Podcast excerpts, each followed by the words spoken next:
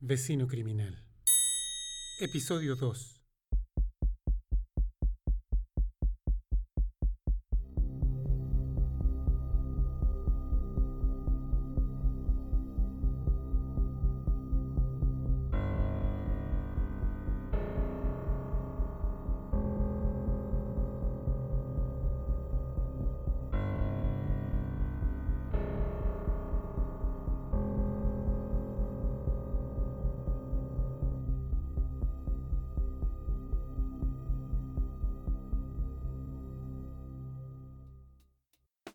Lo que me gusta de observar a la gente por sus huellas digitales es que obtienes mucho más de ellas que cuando los observas en persona. No necesitas interpretación, clarificación o análisis de gestos, actitudes, inflexiones de voz o cualquiera de esas molestas cosas que los humanos hacen para mentirse los unos a los otros en total complicidad. Las huellas electrónicas, por otro lado, no mienten, porque los números no mienten. Todo queda allí, guardado en un servidor, en una memoria caché, en una sesión. Es la belleza de la trascendencia electrónica. Me gustan especialmente los tweets. Son como un acceso a la conciencia. Puedes saber lo que están pensando, qué les gusta, qué tan narcisistas son, dónde están. Hubo una serie de asesinatos en distintos lugares de nuestro país. Y como en muchas otras cosas, la gente prefirió mirar hacia otro lado. Es más fácil. Las víctimas eran, ¿qué? ¿Pobres? ¿Mujeres? ¿Adolescentes? ¿Importa? En realidad no. No da para hacer un reportaje en los matinales, ni una conversación cercana y humana con los familiares. Mi vecino. Él también usa Twitter y Facebook. Qué vergüenza. Un hombre adulto jugando como niñita enviando saluditos anónimos de buenos días y buenas noches, contando qué come, si tiene frío o calor. Todo pantalla. Yo sé que todo es pantalla. Una pantallita de 140 caracteres a la vez.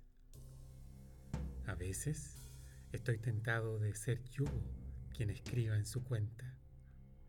Decir algo grotesco, absurdo verdadero.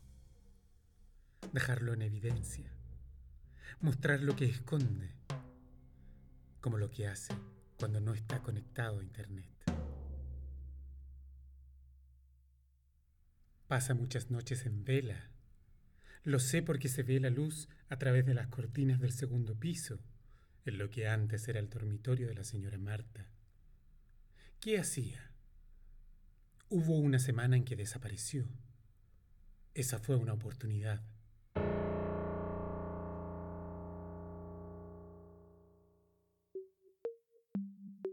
Una erupción pliniana es algo bastante espectacular.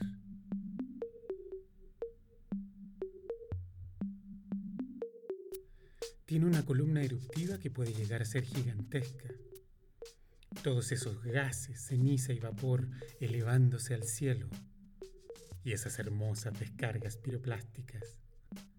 Maravilloso. Me gusta ver los desastres.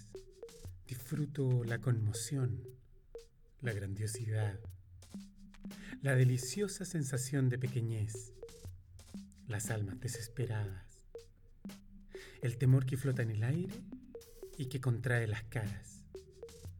Nada hay mejor que un despacho en directo, con los ¿cómo se siente? Es una verdadera fiesta de la insignificancia humana. Es un carnaval de humildad, del que me gusta formar parte. Lo reconozco. En serio, ¿quién quiere vivir en 5 centímetros de vida? ¿Les basta la sensación de que la devolución de impuestos es el evento más importante del año? Yo quiero más. Quiero eso que promete la erupción de un volcán, la salida del mar, el movimiento del suelo. Quiero lo que promete la incontenible fuerza de una avalancha de lodo. Yo quiero todo eso. Quiero el sabor de la aniquilación.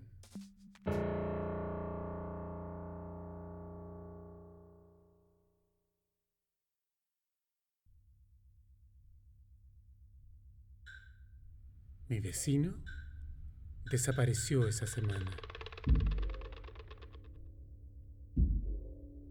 Lo seguí. Como supe, publicó una foto de la erupción en Twitter, vía teléfono. Eso me entregó los datos de geolocalización. Escribió impresionante. Qué falta de léxico. Tomé un bus hasta una ciudad cercana. A pesar de que estábamos a decenas de kilómetros, en ese terminal, la preocupación se sentía. Gente inusualmente callada, caminando rápido, rostros petrificados, desorientados. Hermoso. ¿Saben? Moverse en medio del caos es fácil. Tú eres uno más. Cada uno se preocupa de lo que lleva en la mente. Las preocupaciones por los propios hacen que los ajenos se vuelvan invisibles. Un día de esa semana, un automóvil se había detenido frente a la casona Manríquez, a eso de las once de la noche. Era diferente al de la vez anterior. Uno de esos camiones grandes que la gente conduce para aparentar poder, posición. Ya saben, vehículo con tracción en las cuatro ruedas que usan para ir al supermercado o al mall. De nuevo con el motor encendido. Mi vecino descendió las escalinatas llevando una mochila y una caja de herramientas. Saliendo de noche. Muy extraño. Tenía que investigar.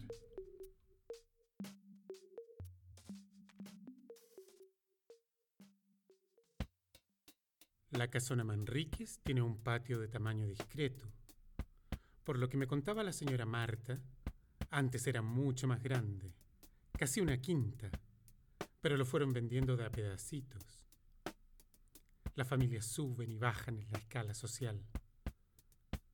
El tiempo no respeta nada. Todos terminamos como festín de gusanos. Esa es la tan ansiada igualdad. En el patio hay una puerta que conduce al sótano. Son cuatro escalones de concreto que permiten descender hasta ella. Esa es la puerta que usaba la servidumbre en el glorioso pasado de la casona Manríquez. Cocineras, niñas de mano, chofer, ya saben, esa gente. Esclavos del glamour sepia. Por ahí entro. La casona parecía vacía. Los muebles nadaban en el espacio de techos altos, con esos pisos que yo tanto admiro. Él parecía no apreciar la maravilla del espacio. El polvo se acumulaba en ciertos lugares. Visité la cocina, el dormitorio principal, la sala de estar, el comedor, el baño. Se puede aprender mucho de una persona por el estado de su baño. Les contaré de eso luego. Cuando vi que subió la foto de la pluma de la erupción volcánica, inmediatamente fui al terminal de buses y compré un pasaje. Tenía que seguirlo y aprovechar la oportunidad. Siempre tengo lista una pequeña maleta de viaje con lo necesario un par de mudas de ropa, cepillo de dientes, jabón, peineta, hilo dental. Uno nunca sabe cuándo se presentará una oportunidad. Es mejor estar preparado. Como dije, llegué a una ciudad a decenas de kilómetros de la erupción volcánica. Todo el tránsito se movía lejos del volcán. Todos queriendo escapar, trepando hacia el norte o buceando hacia el sur. Excepto, claro, quienes teníamos un interés por estar ahí. Ya saben, bomberos, policía, militares, voluntarios, periodistas. Y nosotros, los turistas de la miseria. Hice parar una camioneta amarilla con dos chicos dentro. A medio vestir con sus uniformes de bomberos, habían dejado todo botado por ir a unirse al frenesí. Les expliqué que necesitaba llegar cerca del volcán, que mis ancianos padres estaban solos, con sus animales, y yo no había tenido noticias de ellos. Con razón los apodan chicos buenos.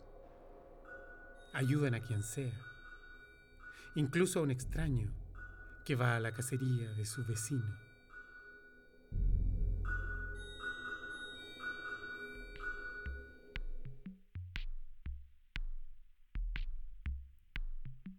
Llegamos allá en medio de un éxodo muy simpático. Chanchos, vacas, niños, viejos, hombres, mujeres, a bordo de camionetas y camiones. La mayoría desesperanzados. Me despedí de los chicos buenos en la puerta del cuartel de bomberos al que iban y comencé a caminar en dirección contraria a la columna de dolientes migrantes. Revisaba mi teléfono para ver qué tan lejos estaba de la señal del teléfono de mi vecino. Un pequeño puntito lo mostraba unas cuadras más allá.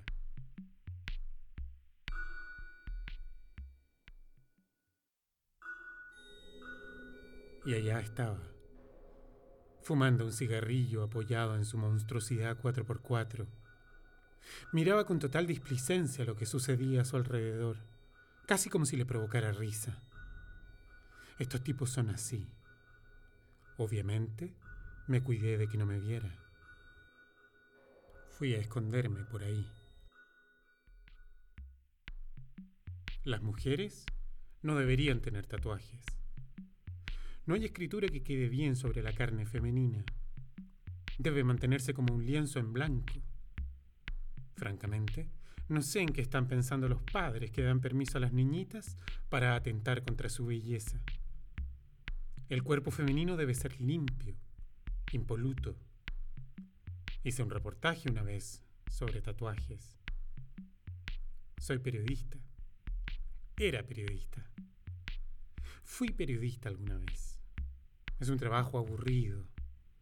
¿Por qué alguien querría ser el vehículo de las palabras de otro? Esa fue una pregunta que me asaltó diez años después de empezar esa profesión. Aburrido, aburrido, aburrido. Básicamente porque todo es mentira. Es participar en el baile de concesiones y ficciones, y manipulaciones y decepciones y presunciones. Me cansé de construir la realidad para otros. Lo que atesoro, eso sí, es la capacidad investigativa.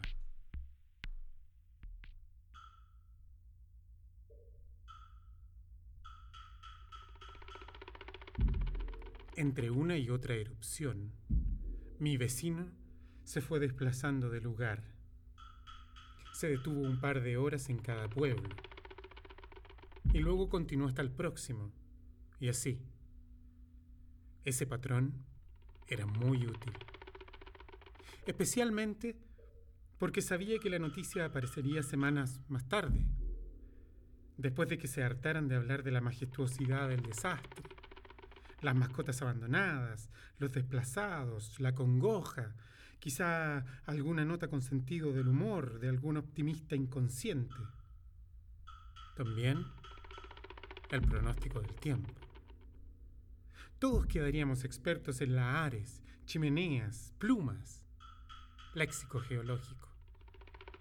Lo que me gusta de este país es que todos somos expertos después de ver las noticias. ¿Pero lo somos? Les puedo decir con conocimiento de causa que no. Porque nos perdemos las noticias al pie. Esas pequeñas evidencias de que hay gente desaparecida, muerta. Un asesino sabe eso. Probablemente.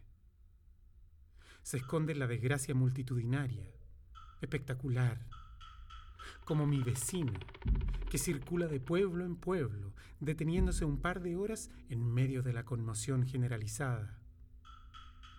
En un mar de rostros anónimos, cuerpos que caminan emigrando del desastre, van justo a la boca del lobo.